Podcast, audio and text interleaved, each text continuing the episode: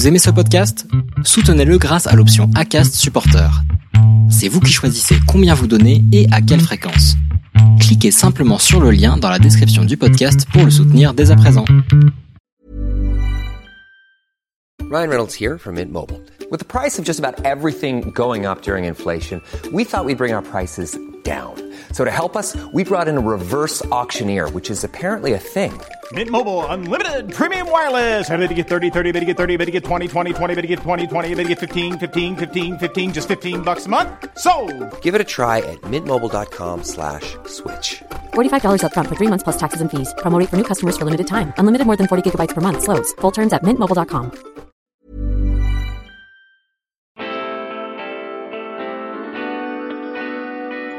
Bonjour à tous et bienvenue sur le podcast Histoire de Dubaï, le premier podcast français sur Dubaï. Lorsqu'en septembre 2019, nous avons eu l'opportunité avec mon mari de nous installer à Dubaï, je ne suis presque tombée que sur des reportages montrant le luxe et la démesure de cet émirat. J'ai également tout de suite été confrontée à tous les clichés que l'on peut avoir sur cette cité-État. Bling bling, 50 degrés toute l'année, aucune nature, rien à voir à part les malls, voile obligatoire et j'en passe. J'ai donc envie de montrer une autre image de Dubaï, celle des francophones qui y vivent et y font bouger les lignes dans tous les domaines. Mon objectif Vous donner les clés pour qu'à votre tour vous puissiez tenter votre chance. Je m'appelle Laura Pouliken et je suis également la fondatrice du podcast L'Aléa et créatrice du studio Bailo, mon entreprise qui vous accompagne dans la création de contenu écrit et audio. Si vous voulez en savoir plus sur Dubaï, je vous invite à vous abonner au podcast et à me suivre sur Instagram à Low from Paris. Et si le podcast vous aide rien qu'un peu, n'hésitez pas à en parler à vos amis, votre famille, à le noter et à le commenter. À très vite!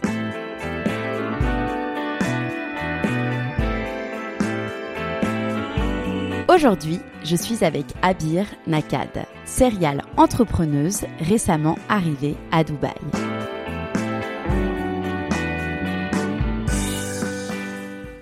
Bonjour Abir. Bonjour Laura. Je suis super contente d'être avec toi aujourd'hui dans un café.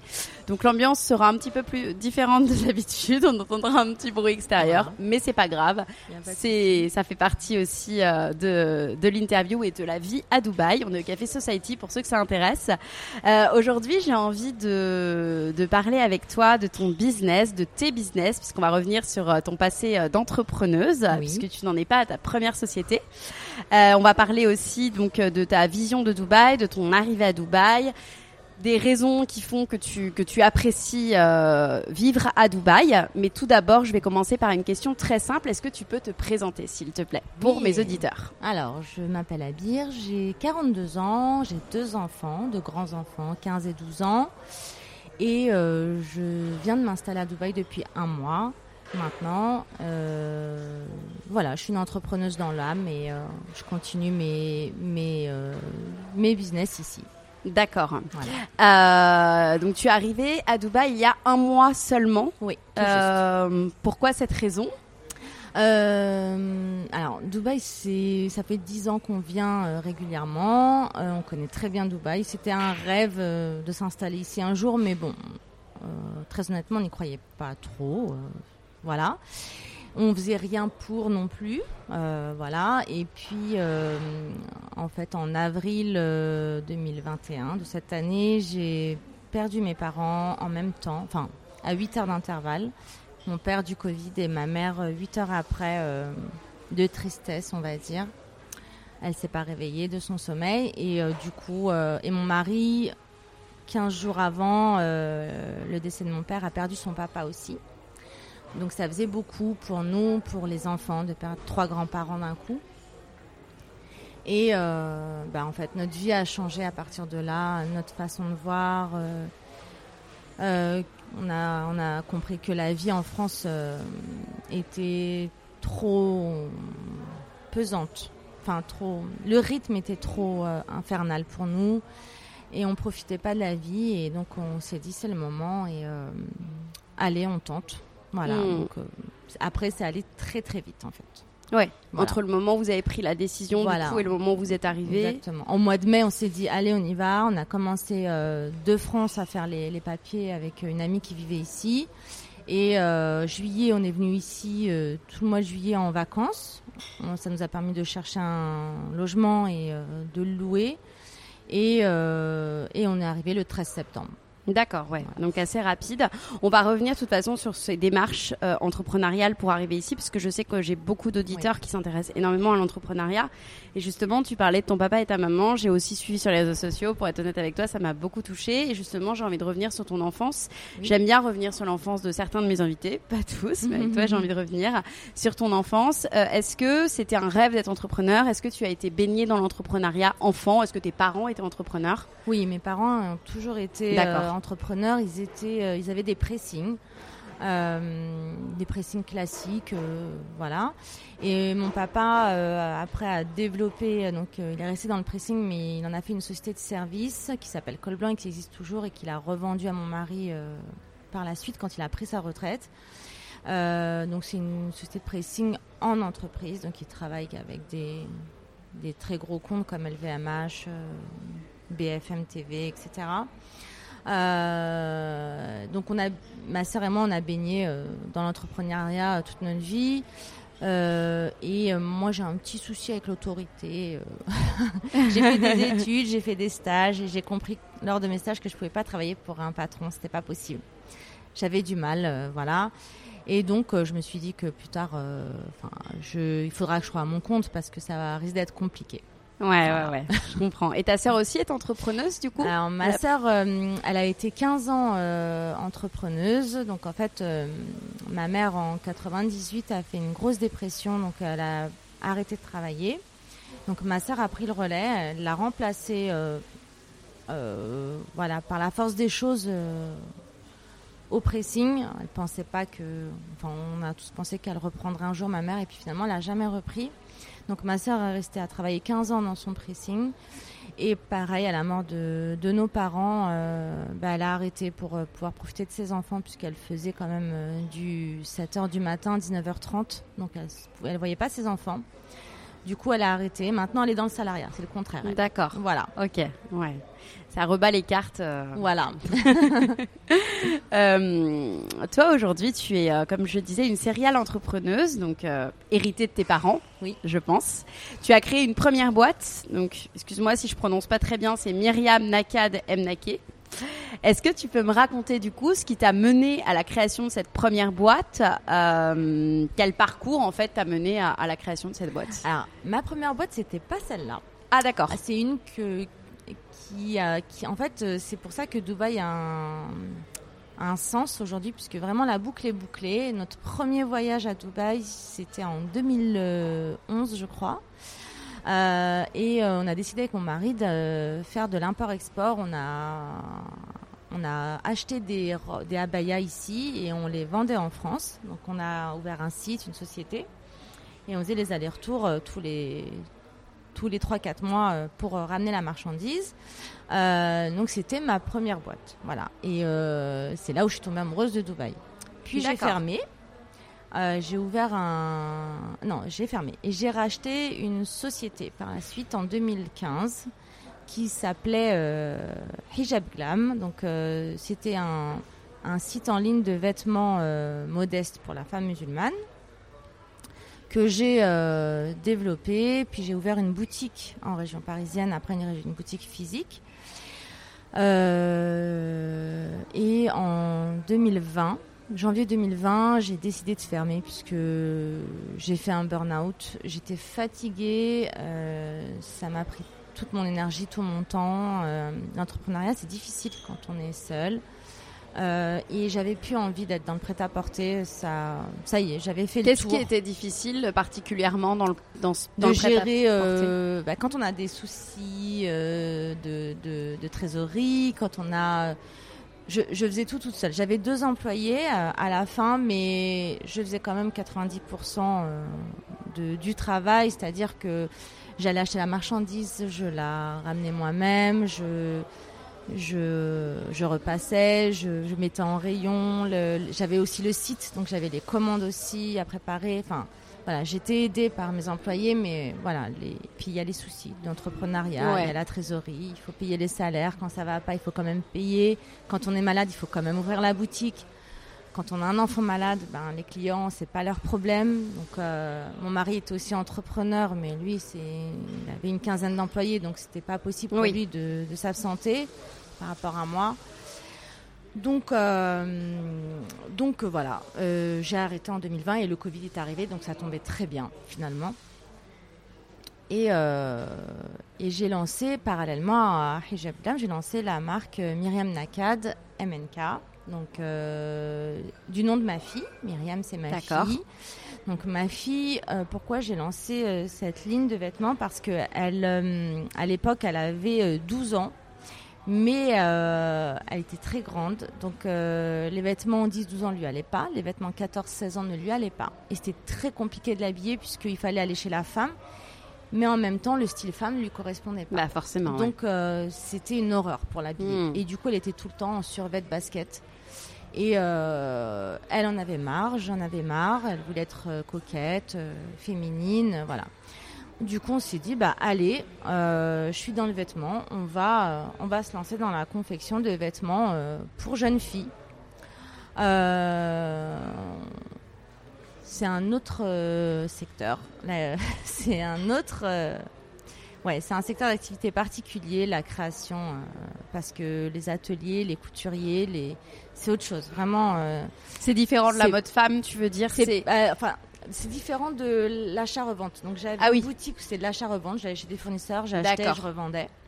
Et la création, Ah oui, la confection, euh, ouais. c'est, un autre monde vraiment. euh, voilà.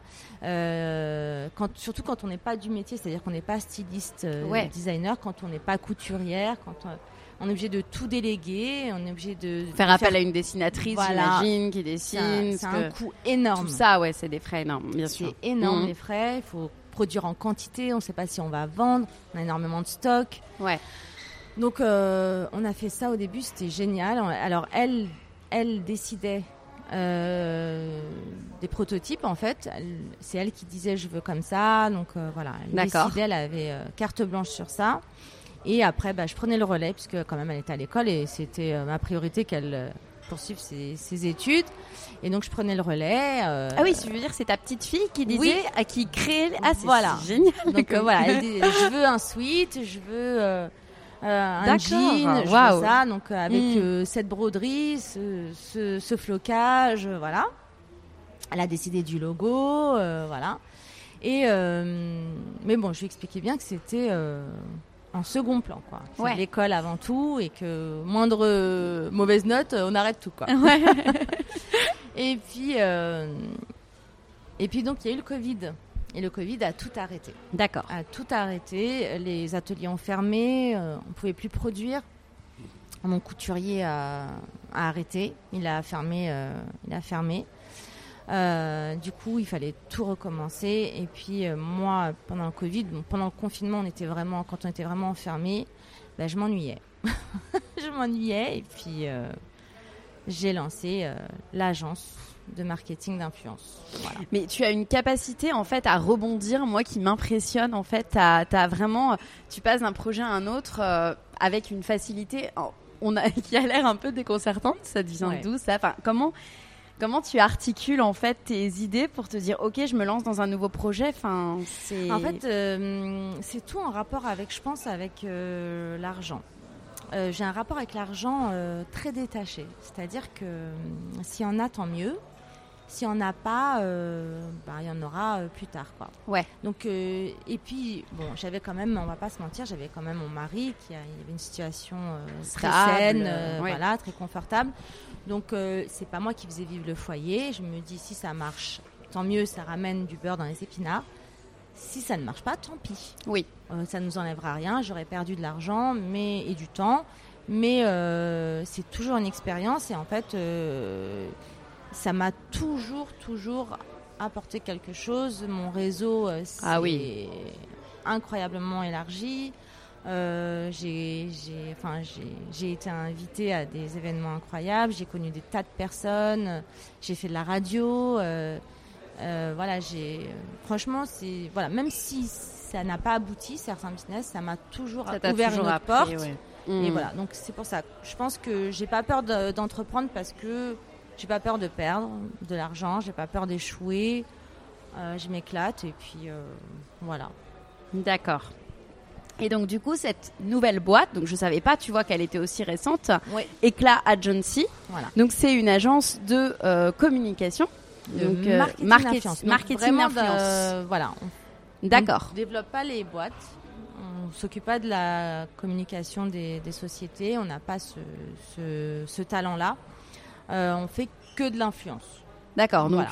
quel est son concept si tu Donc peux euh, on met en relation les marques et les influenceurs Ok. pour des placements de produits. Ok. Voilà. Donc cette boîte qui euh, qui est née en France et qui Oui. aujourd'hui, est-ce que tu l'as délocalisée à Dubaï? Alors, elle est non, elle est toujours en France. D'accord. euh, toujours euh, immatriculée en France et on la garde en France puisque les marques sont françaises pour l'instant. Les influenceurs sont en France. Euh, par contre, on voudrait ouvrir Eclat Agency, enfin ouvrir, immatriculer Eclat Agency UAE ici, euh, voir s'il y a un marché. C'est différent ici. Oui. C'est très différent l'influence. Euh, c'est pas les mêmes tarifs, euh, c'est pas les mêmes marchés, c'est pas c'est pas la même mentalité du tout. voilà. Donc c'est un peu plus compliqué. Puis comme on n'est pas on est très récemment installé ici, on n'a pas encore le réseau qu'il faut pour Ouais. développer ça euh, comme on veut. Voilà, on va on va voir si ça marche et puis D'accord. Aujourd'hui, les services que tu proposes, si tu peux un peu plus nous en parler, parce que justement ceux qui écoutent le podcast Histoire de Dubaï peuvent aussi être intéressés. Si tu peux, voilà, nous parler un peu des services et des formules que tu développes et Alors- que peut-être du coup tu développeras à Dubaï. Alors c'est en fait c'est simple, c'est soit nous on démarche des, des marques, des Ouais. Voilà des marques, des commerces, des euh, sociétés de services pour leur proposer des placements de produits avec les influenceurs. Euh, soit c'est les marques qui nous démarchent et on propose à nos influenceurs. Euh, et voilà, on a alors on n'est pas du tout dans le marché de la télé-réalité. On sait que c'est un, métier, alors c'est un métier nouveau, l'influence. Il y a un vide juridique en France. C'est pas encore encadré juridiquement. C'est pas encore un métier euh, vraiment reconnu. Alors, Oh, il plus commence, plus, voilà, il même, commence ouais. euh, le statut Mm. auto-entrepreneur, euh, créateur de contenu existe, mais il n'y a pas eu de jurisprudence dessus. Il y a pas, voilà, il y a un procès en cours avec une influenceuse française qui n'a pas encore, euh, enfin, il n'y a pas eu encore de, de résultat. Du coup, euh, on attend ça, voir comment ça va être géré. Euh, mais euh, euh, donc c'est un nouveau métier et on essaye de, de, se détacher un peu du monde de la, la télé-réalité puisque c'est un monde qui est un peu trop critiqué, sali. Donc les influenceurs à télé-réalité, euh, ben, ils respectent pas toujours les deals. Ils sont pas, ils sont pas super, voilà, carrés sur euh, les placements de produits. Parfois ils les testent vraiment, parfois non. Parfois ils font ça pour l'argent, parfois non. C'est difficile de faire le tri. Oui, c'est ça. Euh, donc euh, voilà, nous euh, évidemment, on, on fait pas du tout de, on travaille pas du tout avec d'influenceurs de la télé-réalité. Volontairement, on refuse. Et les influenceurs avec qui on travaille sont, euh, bah, sont, euh, on va pas dire, euh, je sais pas comment expliquer. On prend pas n'importe qui dans le, enfin pas n'importe qui, mais euh, voilà, on a une certaine éthique. euh, Ouais, une véritable identité, une véritable Voilà. cohérence dans leur dans leur contenu. Voilà. Et arrête-moi si je me trompe, mais j'ai l'impression que justement les influenceurs de télé-réalité, ils n'ont pas de cohérence et ils te montrent tout et n'importe quoi. voilà. Alors que des créateurs de contenu, qu'on appelle aussi influenceurs, mais qui sont complètement différents, ont une vraie Exactement. identité, ont une vraie Voilà. patte. Ils ont euh, un univers. Voilà, ont un univers et n'acceptent pas n'importe quoi. Voilà, tout à fait. Exactement. Mm, exactement. Y a- il y a Ça, faut bien faire la différence. Voilà. Il y a des Mm. créateurs de contenu en France comme euh, je pense à, à Sabrina Césari, Oui. à, à Megan VLT. Enfin, moi j'adore ces femmes-là. Et euh, c'est des vraies créatrices de contenu. Vous bossez avec elles? Non. Euh, Non. Non, Mm. non. Mais moi, en tant que personne, Oui. je les suis, mais j'adore. Bien sûr, ouais. voilà, j'adore ouais. ce qu'elles font. Et voilà, tout est cohérent, on leur fait confiance et voilà. J'aspire à, à ce que les influenceurs avec qui on travaille soient comme ça. Euh, on a déjà eu, euh, on a déjà eu le cas d'une influenceuse qui n'a pas été euh, carrée. On l'a tout de suite euh, Ouais. on a remercié et on a arrêté. Voilà. L'avantage aussi, c'est que quand on travaille, les marques travaillent avec nous, il y a le satisfait ou remboursé. Hmm. C'est-à-dire que si l'influenceuse ne respecte pas ce qui a été écrit dans le contrat à la base, on rembourse. Automatiquement. D'accord. Euh, ça aussi, ça fait partie de notre éthique et, euh, et on y tient. Jusqu'à aujourd'hui, on a remboursé une fois une cliente, euh, d'ici d'ailleurs. Et mais ça n'a pas posé de problème et elle continue à travailler avec nous puisque justement elle a vu que que tout est carré quoi. Voilà. D'accord.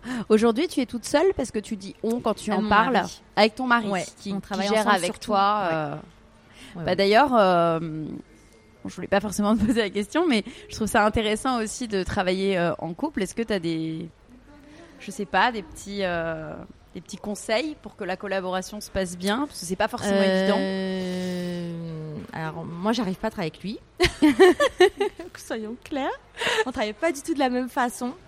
Donc, on se partage les tâches et chacun travaille de son côté. D'accord. Mais on a le même euh, business, voilà. Mais chacun, euh, Voilà. lui, il s'occupe, Chacun euh, ses voilà. tâches. Lui s'occupe des marques. Moi, je m'occupe des influenceurs. Ok. Donc voilà, et, et ça marche très bien comme ça. Voilà, parce que c'est compliqué. euh, c'est compliqué. quand même. Ouais, c'est Enfin, ça. pour moi, ça peut ne marche pas très être bien évident. pour certains ouais. couples, Hmm. mais euh, voilà, on, on est différents. ouais, voilà. Voilà.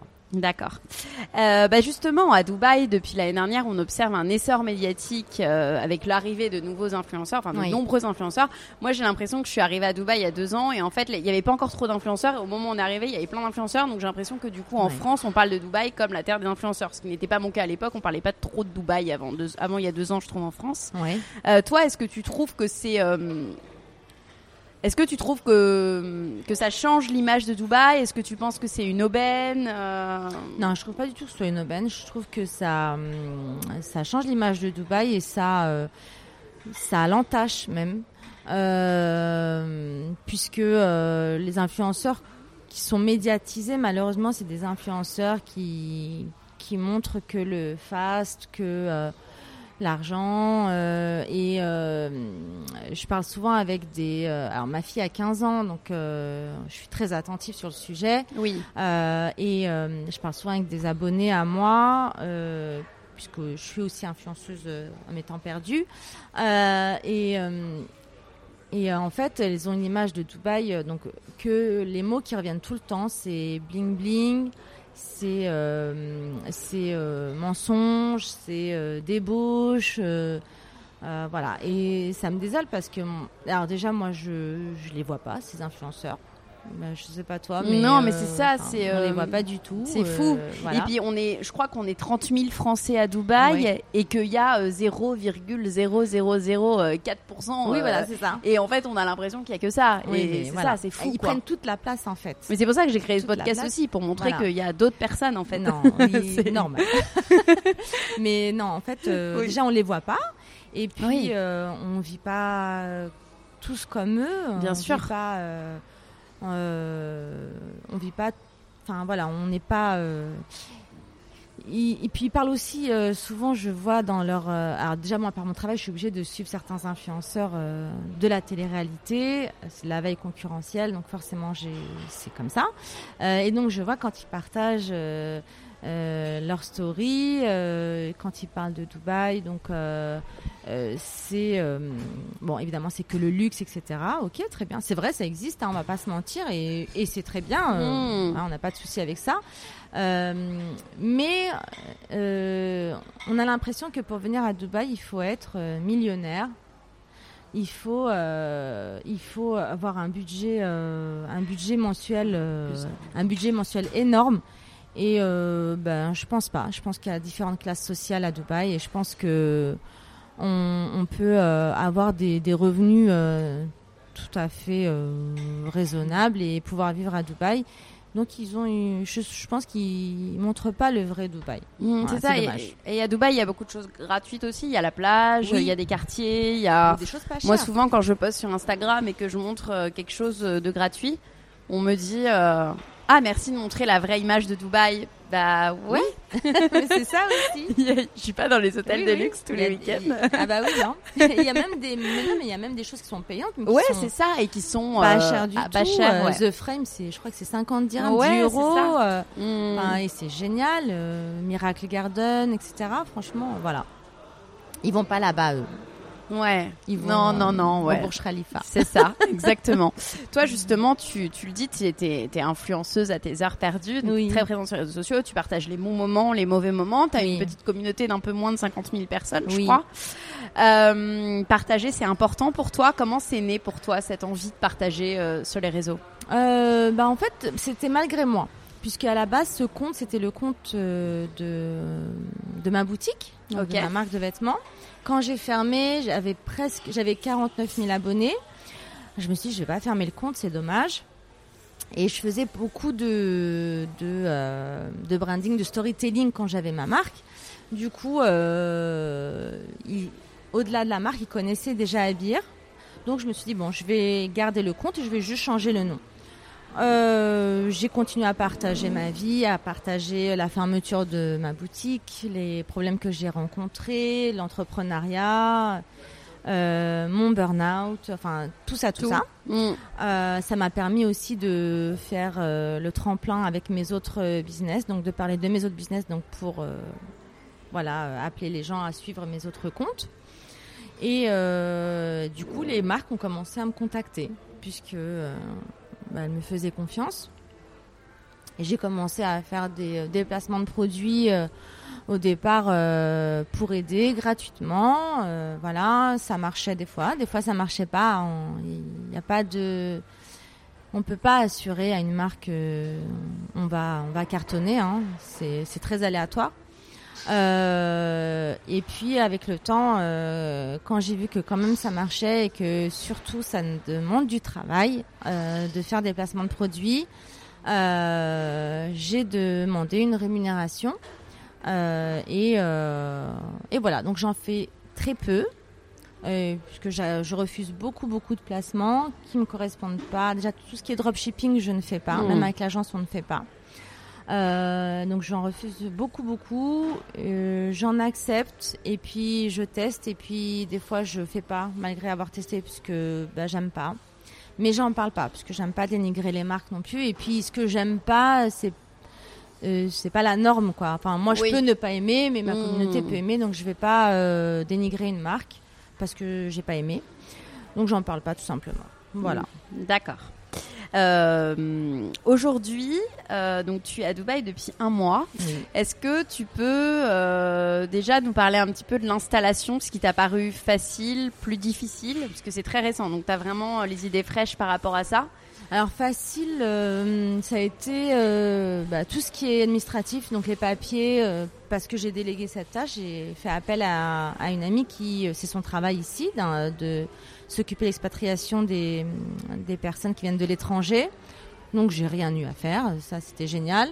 Et trouver un appartement aussi c'était très simple, c'est pas du tout comme en France. Ici, on rentre dans un immeuble, on demande euh, à la sécurité en bas est-ce que vous avez des appartements trois pièces? Euh, Oui, allez au septième étage, porte 703. Il vient même pas avec nous, donc on va visiter et euh, et quand ça nous plaît, on redescend et on demande le numéro de l'agent et et puis voilà, tout simplement. Donc vraiment, pour trouver un appartement, ça a été hyper simple. Voilà, pour ce qui est ce qui est simple. Ce qui était compliqué, euh, ça a été euh, bah, le, le déménagement. Ouais. France. euh, Alors, moi, j'ai gardé mon appartement en France. On continue de payer notre loyer en France. On a gardé tous nos meubles en France.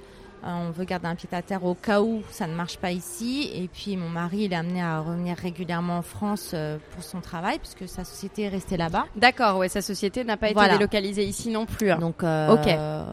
en réalité, on n'est pas vraiment expatrié, puisqu'on paye des impôts en France, on paye un loyer, on a nos sociétés immatriculées là-bas, et euh, il fait les allers-retours régulièrement. Euh, du coup, euh, voilà, on a tout gardé en France. Donc, on a ramené pas les meubles, mais on a ramené euh, tout le reste. Ok. voilà. Donc, ça a été quand même un déménagement fatigant. Et puis, l'installation, les meubles, chercher. Les meubles, c'est pas les mêmes styles qu'en France, c'est pas les mêmes prix qu'en France. Ouais. Voilà, donc par contre, ce qui est facile ici, c'est que quand on achète, ils nous livrent, ils montent tout eux-mêmes. Euh, on prend pas de tournevis, on prend rien. C'est eux qui font tout, ça c'est. Ouais, en fait, c'est Dubaï, ils ont le sens du service. C'est Ouais, c'est fou, euh, de dingue, quoi. Mm, Franchement, mm, euh, mm. où qu'on aille, quoi qu'on demande, euh, ils font tout à notre place. Euh, je pense que quand on revient en France, ça doit être compliqué après de relever ses manches et Ouais. de faire soi-même Mais les c'est choses. pour ça qu'on veut pas partir en Voilà. fait. C'est- C'est un piège Dubaï. C'est ça, c'est ça. C'est C'est- que oui, oui, voilà, c'est- tout, tout nous est Faire le ménage, puis ici, bah, on le fait pas en Oui, fait. voilà. Donc, euh, bon. Donc euh, Mm. voilà. Ouais. Et aujourd'hui, est-ce que tu peux me parler d'une journée type dans ta vie, du coup, d'entrepreneuse, de maman, de femme? Euh, Euh, Alors c'est jamais les mêmes journées, mais euh, ce que je fais tout le temps, euh, pareil, bah, c'est le matin. euh, donc mes enfants sont en homeschooling, donc euh, ils sont en ligne à l'école. D'accord, ils vont, ils se déplacent pas du coup à l'école non, puisque j'ai choisi. alors, en fait, comme on, on arrivait trop rapidement, Ouais. euh, j'ai pas eu le temps de m'occuper de trouver des écoles. Alors on a aussi ce problème, c'est que mes enfants euh, sont grands. Donc euh, les mettre dans le système anglo-saxon, c'était pas possible puisqu'ils sont pas bilingues. Donc euh, Ah quand oui. ma fille rentrait est rentrée en seconde, donc commencer de l'éco ou de la physique en anglais, anglais, ouais, c'est pas possible. pas possible. Mm. donc c'était que euh, le système français. Et euh, le système français, le problème c'est que j'ai, je suis allée sur Google et j'ai regardé les avis. Georges Pompidou, je crois. voilà. Ouais. Georges Pompidou et j'ai vu les avis, Ah j'ai ouais. fui. J'étais choquée des avis. Alors apparemment Georges Pompidou à Sharjah c'est euh, génial, ça n'a rien à voir.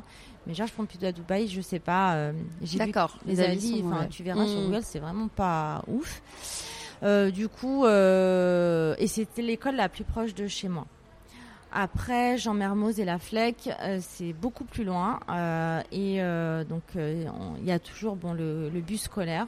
Le problème, c'est que comme je suis euh, loin de ces écoles, ça voudrait dire qu'ils viendraient d'abord chercher mes enfants, donc ils partiraient à 5h30 de la Ah maison. ouais, ça fait trop le tôt, matin. ouais. Et ils Mm. rentreraient les derniers. Mm. Donc, euh, Trop- ça leur trop fait des journées. Mm. enfin, trop fatigante. Euh, du coup, euh, dans l'urgence, j'ai pris une école euh, en ligne, mais c'est une vraie classe, c'est-à-dire qu'ils sont la caméra est obligatoire, il y a le prof, il le prof, les élèves, et les élèves sont partout dans le monde, donc euh, chacun avec des horaires différents, Euh, et euh, ils ont cours de, alors du coup, ça part du système français, donc normalement ils ont cours de 8h à 13h. Et donc, Mais ça du coup, ici, 10 ça fait heures, 10 heures, hein, 15 heures. heures. Donc, ils Mm. commencent tous les jours à 10 heures. Donc, le matin, on est cool. Mm. Voilà. Donc, on se lève tranquille, on déjeune tranquille. Après, vite, vite, vous rangez vos chambres et ils se mettent au boulot. Là, nous, euh, mon mari et moi, donc là, on commence à, nous aussi, à travailler, euh, à checker les mails, à répondre aux marques, aux influenceurs. Et euh, après, euh, voilà, je prépare le repas, on mange ensemble, bah, du coup, à 14h, 15h, ça dépend à quelle heure ils finissent. Ouais. On a un rythme complètement décalé Ouais. maintenant. Voilà. Et euh, l'après-midi, ben, ben, ce qui est cool à Dubaï, c'est que dans les, tous les buildings, il y a une piscine, euh, il y a une Mm. salle de gym. Donc euh, voilà, l'après-midi. euh, alors ils sont un peu trop casaniers, mes enfants, ils veulent pas sortir. Donc je les pousse, va à la piscine, va, sors, euh, voilà. Ce que je faisais pas en France. En France, Ouais. je leur interdisais de sortir. Et là, je vais laisser sortir ils veulent plus.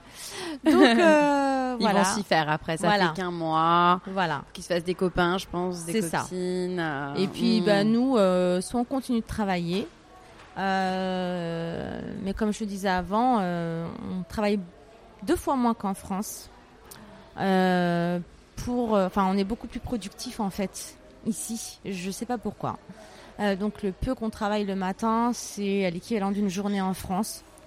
Euh, en France, ils étaient à l'école, euh, ils étaient l'école privée euh, catholique, mais euh, bah, j'allais les chercher le j'allais les déposer le matin, je les récupérais à midi, je les redéposais, je les récupérais donc les journées saccadées comme ça. Bah, je pouvais pas aller au bureau ou Oui. enfin ils avaient deux emplois du temps différents. Enfin c'était, je passais ma vie à La ça en course, fait. Voilà. quoi. Mm. Et en bah, ici j'ai pas ça. Mm. Donc ici 4 heures de travail le matin, c'est l'équivalent de 8 heures en France quoi. Mm. Donc l'après-midi, on est libre et puis euh, voilà, on- Le soir, on sort euh, à la plage, on sort manger, euh, on vit quoi.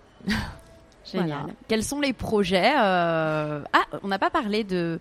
J'ai vu que tu avais lancé sur Instagram il y a 2-3 jours Nacademy. Oui, la Academy. ouais. En quoi ça consiste? Alors, c'est des formations. Donc, en fait, toujours à la demande de ma communauté, tout le temps, on me demandait est-ce que tu peux me coacher? Est-ce que tu peux m'aider à me lancer?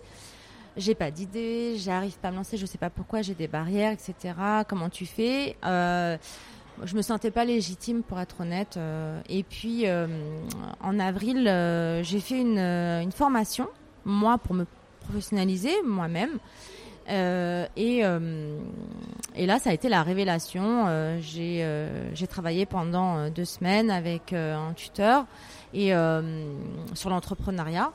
Et en fait, je me suis rendu compte que euh, ben, quand on est autodidacte, euh, oui, on, on apprend, mais on apprend mal. Ouais. Donc là, j'ai tout restructuré, mes sociétés, etc. Et euh, je me suis dit, bon, bah allez, maintenant, je peux euh, enseigner ça, je peux aider les femmes entrepreneuses euh, ou futures entrepreneuses. Donc on a lancé, euh, toujours avec mon mari, euh, l'Anne Academy. Donc en fait, ça va être sur, euh, il y aura deux volets. Donc il y aura euh, des, des formations en ligne, mais ça sera On peut acheter directement Non? Même en, pas, ça sera vraiment du direct. Ah oui, d'accord, du direct. Voilà, des, Oui, oui. en live. en live, voilà, à des créneaux Ouais. spécifiques, enfin bien définis. Euh, il y aura une quarantaine d'heures où, euh, avec quatre modules où euh, on pourra travailler leur projet et voilà, je leur donnerai des tas de d'astuces, d'outils pour développer Super. leur société et il y aura aussi dans le des bonus, c'est-à-dire que je vais donner une- la liste des fournisseurs euh, euh, vêtements pour celles qui veulent se lancer dans le vêtement, euh, les, les contacts pour celles qui veulent se lancer dans le cosmétique avec les labos Tu français, vas partager un carnet d'adresses, Voilà. quoi. un réseau. Mm, un réseau, ouais. Et puis après, il y a le deuxième volet donc euh, à Dubaï. Donc là, il y aura un séminaire euh, normalement en janvier sur une semaine euh, pour celles qui voudront euh, bah, euh, approfondir et euh, développer vraiment leur business. Génial. Elles viendront ici. euh, tous les matins, on travaillera avec euh, des intervenants, des spécialistes, des experts dans différents domaines. Et les après-midi, il y aura l'intervention de, euh, bah, de success story, de, mais pas forcément des personnes qu'on connaît, Ouais. euh, mais qui ont réussi, euh, parce qu'on peut réussir dans l'ombre, hein, on n'est pas forcément bah oui. sous sûr. la lumière. Euh, et euh, et à l'issue de ce séminaire, le samedi, il y aura un, un jury qui va se réunir, donc composé des, des experts et des intervenants, et de mon mari et moi-même.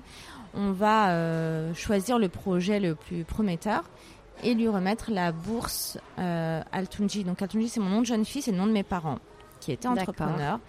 Et on va leur remettre une enveloppe euh, conséquente pour euh, développer leur business euh, et bah, l'utiliser parmi les prestataires de notre réseau qui feront aussi des prix exceptionnels pour cette euh, lauréate. D'accord. Voilà. Et cet argent, vous êtes sponsorisé par quelqu'un? Par que- Non, non, c'est euh, euh, du, fonds propre. D'accord. Voilà. Bah waouh. Bravo. Voilà, c'est en super mémoire à mes initiative. parents et D'accord. Voilà, pour, euh, magnifique pour projet. lancer quelqu'un. Franchement. voilà. Bravo.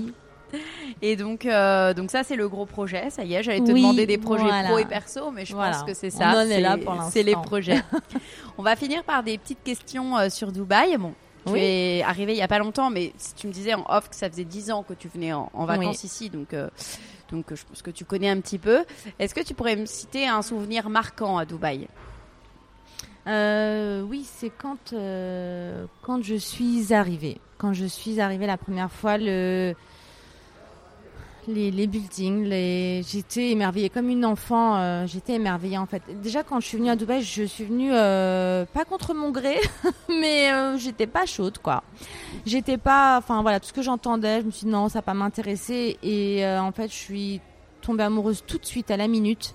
On est arrivé, je me souviens, c'était la nuit. Donc, euh, en revenant de l'aéroport, on, on tombe sur Oui, euh, la skyline. Voilà. Et là, euh, enfin là, j'étais émerveillée. Donc ça, c'est, ça m'a marqué. Et toujours quand je sors de l'aéroport et que je reprends cette route, toujours jusqu'à aujourd'hui, j'ai les yeux comme ça et je suis euh, émerveillée. Mais sinon, euh, après, euh, Ouais, voilà.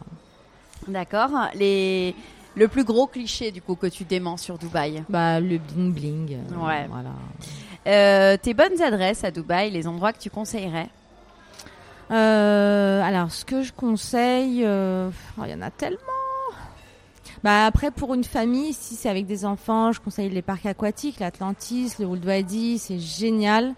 Il y a hum, bah, le Butterfly Garden, Miracle Garden. Il y a aussi le Global Village qui va bientôt ouvrir. Ça, c'est extraordinaire. Tous les pays du monde réunis. Euh, tous les restaurants de Dubaï. euh, Enfin, voilà, le Ladies Club. Je sais pas si Ouais, t'as été, mais non. vraiment, le Ladies Club, c'est un. C'est un club euh, plage privé, piscine privée pour femmes. Et Ah, pareil, là, pas. le service est, est dingue, quoi, D'accord. à l'intérieur. Voilà. On va noter tout ça. Et ma dernière question, euh, non, pardon, une dernière question avant. Euh, le quartier que tu as choisi et pourquoi pour euh, t'y installer? Alors, on a choisi Town Square euh, parce que c'est, c'est, alors le cadre est familial et il n'y a pas de voiture. Donc, euh, ou très très peu. Donc, les enfants peuvent sortir vraiment. Je suis tranquille, je sais qu'ils ils vont pas se faire écraser ou voilà. Euh, Il y a un grand square, il y a beaucoup d'activités pour les ados et pour les petits enfants. Euh, Il y a beaucoup de sport, il y a hum, voilà, c'est très familial et euh, c'est neuf. Enfin, c'est très récent, donc voilà. J'aime beaucoup ce quartier. D'accord. Voilà. Et ma dernière question, euh, quel serait le conseil à quelqu'un qui est expatrié à Dubaï et qui tourne en rond dans son expatriation? Qui tourne en rond, euh, c'est-à-dire qui, qui, Qui sait pas, qui, qui sait pas quoi faire Enfin, qui. Euh, bah, peut-être que Dubaï c'est pas fait pour lui du coup. Bah, en fait c'est pas fait pour tout le monde hein, Dubaï. Enfin, Ouais. il- on peut, euh, on peut. Enfin voilà. Après, je pense que Dubaï on l'aime on le déteste. Euh, On peut apprendre à aimer aussi. Voilà, on peut Moi, apprendre je à suis quelqu'un aimer. qui vraiment avait du mal Ouais. et aujourd'hui j'adore. Donc, euh, Mais hum, qui tourne en rond, peut-être changer de, de, de profession si c'est le, le métier qui va pas, peut-être euh, euh, changer de quartier. Enfin, Dubaï c'est vraiment illimité puisque comme c'est un pays qui est en qui, construit tout le temps, il y a tout le temps des nouvelles activités. On peut pas se dire parce que j'ai souvent entendu aussi les gens dire euh, ah c'est bon Dubaï tu le fais en une semaine. oui, Euh, Ah, ça c'est ça un y est. cliché Non. énorme. Oui, Non, oui, pas du tout. tout le temps des clair. nouvelles activités, tout Mm. le temps des nouveaux quartiers, des nouveaux restaurants. Euh, là, il y a l'Expo 2020. Il faut des semaines et des semaines pour la faire en entier. Euh, Enfin, il y a, il y a tout le temps des événements. Il y a, et on me dit aussi souvent, oui, il n'y a pas de culture là-bas. Il y a pas de, Hmm. c'est, le désert, c'est des bédouins. Euh, non, Ouais. non. Euh, Il y a la culture, il y a des spectacles, il y a même des, des humoristes français maintenant qui viennent, Plein. des chanteurs français. Ouais. Donc euh, non, je pense il y a l'Alliance française aussi à Dubaï qui est géniale avec une bibliothèque euh, que des livres français. Donc pour les enfants, etc. C'est vraiment c'est vraiment top. Non, je pense que euh, celui qui tourne en rond, euh, je j'aimerais bien parler avec lui pour savoir pourquoi. Merci pas. beaucoup. Merci Laura. Ah, on peut te retrouver sur Instagram, sur Abir.mnk. voilà. Je préciserai. Merci. À Merci à bientôt. toi.